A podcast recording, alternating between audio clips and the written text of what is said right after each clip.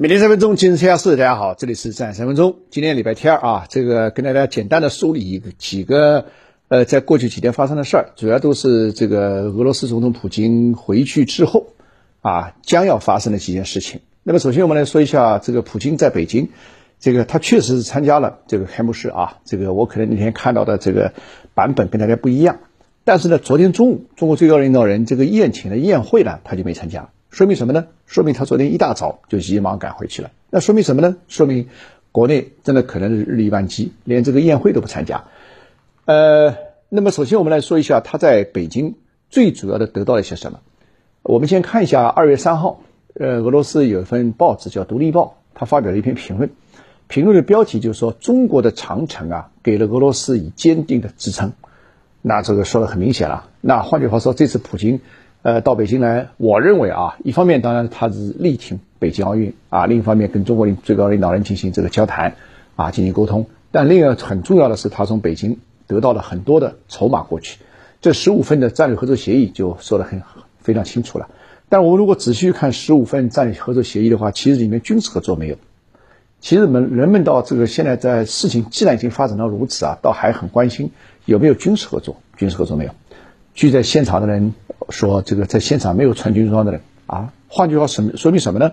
说明中俄两国未来在军事合作方面恐怕还将比较滞后，而且这不是说什么什么过去什么和平演习啊，什么什么演习啊，未来的军事合作就要拔真刀拔真枪的。你比如说台湾问题，俄罗斯会不会力挺中国？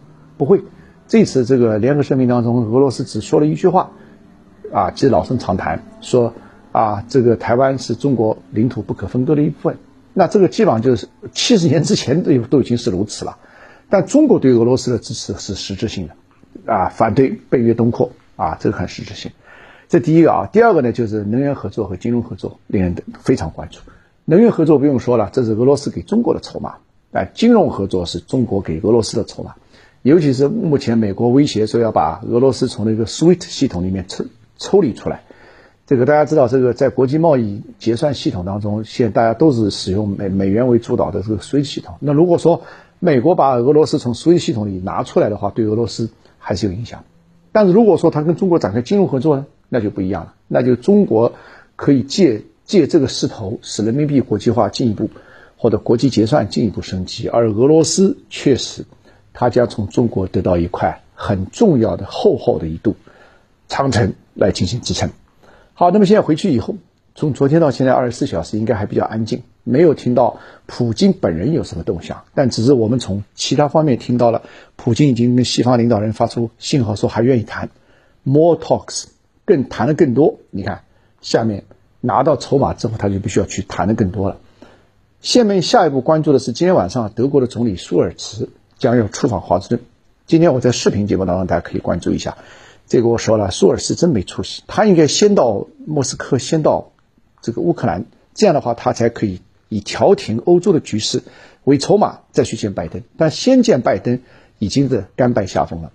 然后呢，关键问题见了拜登以后，他八号马上就要回到柏林，又要见这个马克龙，又要见波兰和什么丹麦等等领导人。相反，马克龙见完这个舒尔茨之后，马上就要出发去莫斯科了，抢在舒尔茨之前。去跟普京去谈。至于舒尔茨呢，那要到二月十四号情人节那一天才到莫斯科，完了以后才去乌克兰见泽连斯基。基本上到那个时候，黄花菜都凉了。所以啊，我想说的是，这个下个星期整整一周，将是欧洲、美国这些国家穿梭外交的非常重要的一周。朋友们可以继续关注啊。好，今天节目就先跟大家聊这，明天同时间我们再见，谢谢大家。